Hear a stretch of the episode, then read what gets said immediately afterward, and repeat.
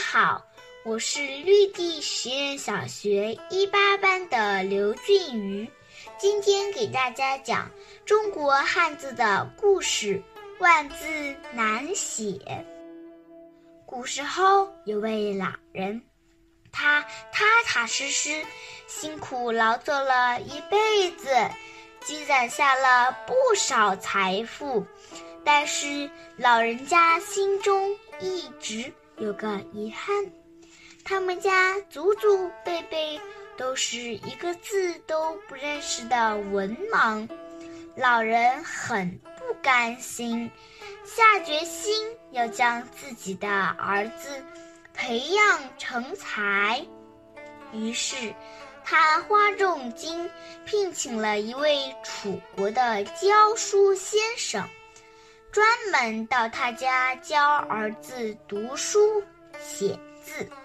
有一天，教书先生在纸上写了一横，对老人的儿子说：“你看这个字念一。”男孩知道父亲对自己寄予厚望，所以学习的时候格外认真。他将教书先生传授的知识牢牢记在脑海中。当晚吃饭的时候，男孩便兴高采烈地将学到的一字写给老人看。写好之后，男孩对父亲说道：“父亲，您看，今天我学了个一字。”老人非常满意，乐得眉开眼笑。第二天，教书先生在纸上写了两笔，对男孩说：“这个字是二。”男孩一看，心想：“咦，这不就比昨天多了一笔吗？”他觉得自己仿佛悟出了写字的门道。紧接着第三天，教书先生在纸上写了三笔，郑重其事地说：“专心看着这个字念三。”男孩心花怒放，丢下毛笔，兴冲冲地找到老人说：“父亲，认字实在是太简单了。”我已经完全掌握认字的窍门，您可以将先生辞退，让他回家了。老人心里乐开了花，他温柔地抚摸着男孩的头，满意的说道：“哈哈，不愧是我的儿子啊，真是天资聪颖。”就这样。教书先生唉声叹气地回楚国去了。没过几天，老人打算请位姓万的朋友来家里做客。